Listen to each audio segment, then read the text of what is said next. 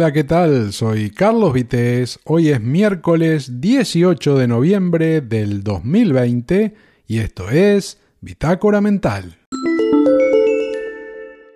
Hubo una época en que la privacidad era posible, obviamente siempre y cuando te preocuparas por ella, ¿verdad? Pero en estas últimas décadas y sobre todo con la llegada de Internet, el cambio fue sustancial y dejó de escapar al control directo del interesado. La red eh, ofreció la posibilidad de difundir todo tipo de cosas y se fue normalizando el hecho de renunciar a esa privacidad muchas veces por la simple intención de querer socializar, aunque en muchos otros casos la información personal o directamente contenidos generados por el usuario se comparten o difunden con la finalidad de obtener un rédito económico, reconocimiento social o el más básico y legítimo eh, disfrute de una afición, ¿verdad? El problema llegó cuando esos mismos objetivos comenzaron a ser perseguidos por otras personas, diferentes a quienes generan esos datos, esa información o esos contenidos sobre los que se presupone autoría, derechos y sobre todo privacidad. Con lo que entramos en una nueva era, en una nueva etapa de riesgos y negocios jugosos a partir de información en muchos casos sensible que mal usada puede causar mucho daño y en el mejor de los escenarios eh, una rentabilidad atractiva y apetecible para muchos. Y así con la aparición de los eh, smartphones dimos un paso mm, bastante grande en, aras de esa entrega voluntaria de nuestra privacidad, aceptando resignarla a cambio del uso de aplicaciones y programas, en algunos casos muy útiles, hay que decirlo, y necesarios, pero en otros simplemente como entretenimiento y vehículo integrador ante la creciente necesidad de pertenencia a un grupo social que tienen sobre todo los más jóvenes. Y hoy por hoy asentimos sin pestañear a que toda nuestra información personal pueda estar en manos de empresas tecnológicas o vaya a saber quién, a cambio de un sorbo de felicidad virtual, que es lo que muchas veces otorga un me gusta de quien espera ser retribuido de la misma forma, ¿eh? independientemente de que lo merezca o no, porque lo importante es el fin, no los medios. Y obviamente tenemos claro que las aplicaciones monitorizan todos nuestros movimientos en los dispositivos que usamos, además de registrar en audio o vídeo lo que crean conveniente, algo para lo que, bueno, de un tiempo a esta parte amablemente te piden el consentimiento, ¿no? Hecho que en caso de ser respondido negativamente, significa el adiós a la posibilidad de convertirse en usuario de ese software que siempre se presenta así como algo respetuoso y amable, ¿verdad?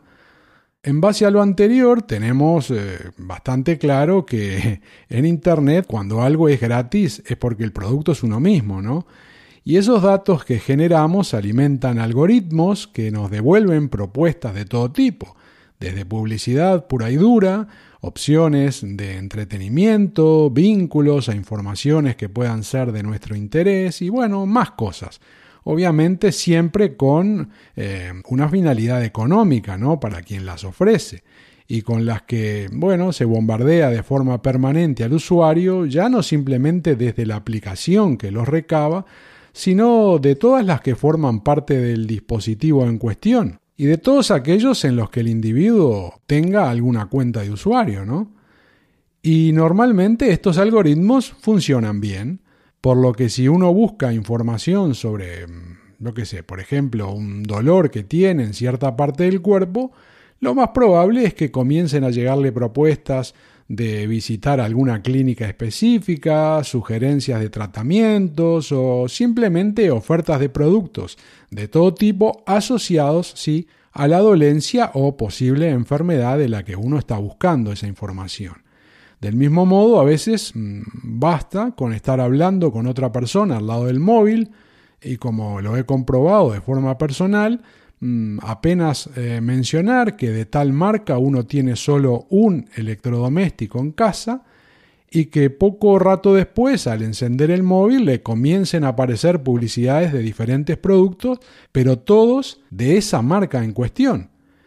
Y hablando de publicidades, eh, vínculos y demás cuestiones, Twitter es una de las plataformas en las que ocurre todo esto que estaba mencionando antes. Y al usarlo te aparecen publicidades, eh, tweets patrocinados, o también de los normales, pero en la línea de lo que uno está buscando o aquello a, a, lo que está siguiendo, ¿no? a los perfiles que también vaya siguiendo. La cuestión es que a veces ocurren cosas raras, mm, por ejemplo como ayer, y te cuento de qué se trata.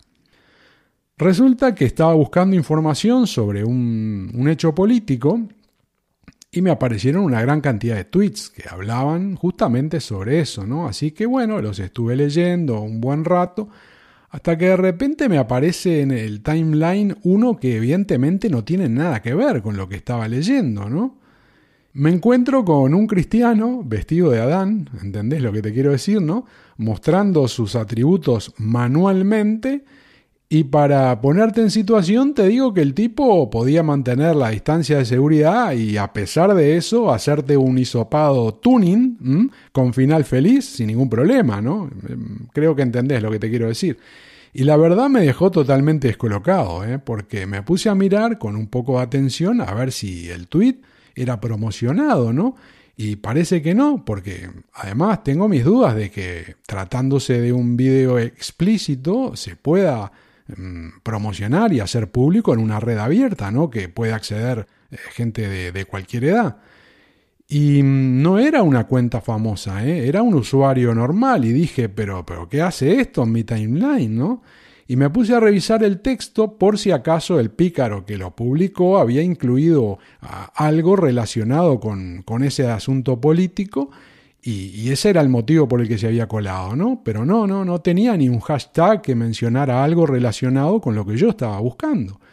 Así que mm, ahí seguía yo sin explicarme eh, nada del tema, ¿no?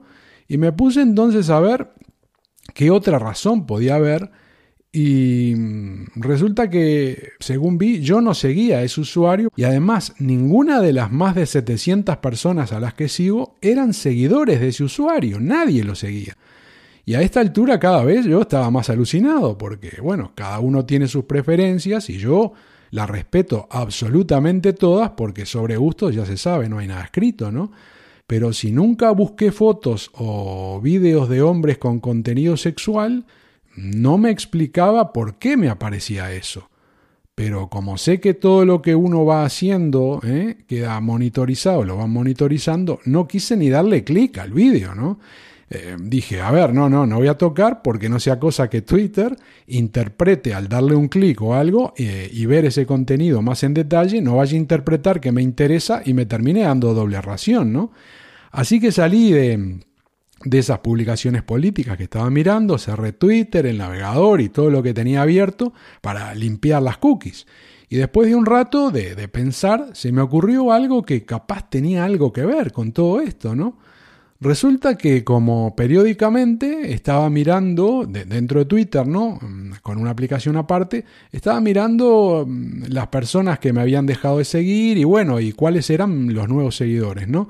Y dentro de estos, como siempre, aparece algún perfil con una foto de una señorita con evidente buena salud.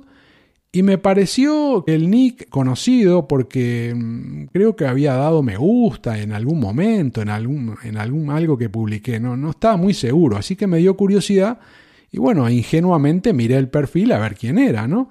Pero resultó ser del tipo que buscan contactos y no precisamente del tipo académico. Así que lo cerré porque por más llamativa que sea la percanta, ni doy me gusta a fotos de esas, ni tampoco comento cuando publican tweets del tipo eh, dime cosas, mm, lo habrás visto, ¿no? Porque mm, tengo claro que si uno lo hace, aunque no las sigas, te empiezan a aparecer después en el timeline este tipo de, de perfiles y de fotos, por tanto, si aparecen alguna vez, que sí, me aparecen, es cuando estoy viendo eh, tweets de mis contactos, ¿no? Y si alguno de ellos interactúa, le pone un retweet o le hace un comentario, claro, cuando vos lo estás mirando te aparece, ¿no? Pero bueno, eso no pasa nada. Yo lo que no quiero es que quede registrado que yo interactué. Y ahí encontré entonces la única explicación al muchacho que orgullosamente exponía sus centímetros a quien le pudiera interesar y que se coló sorpresivamente en mi timeline, ¿no? Con lo que esto me hace pensar que lo debo estar haciendo más o menos bien, porque si Twitter me muestra un contenido de ese estilo, es que le está faltando información sobre las cosas que me pueden interesar, ¿no? Entonces, por ese lado lo tomo como un pequeñísimo triunfo de la privacidad eh, frente a esta realidad que tenemos en la que, además de ser serio, hay que parecerlo. Soy Carlos Vitéz y este fue el episodio número 122 de Bitácora Mental correspondiente al miércoles 18 de noviembre del 2020. Como te digo siempre, cuídate mucho y te espero si acaso en el próximo otra vez por acá. Chao.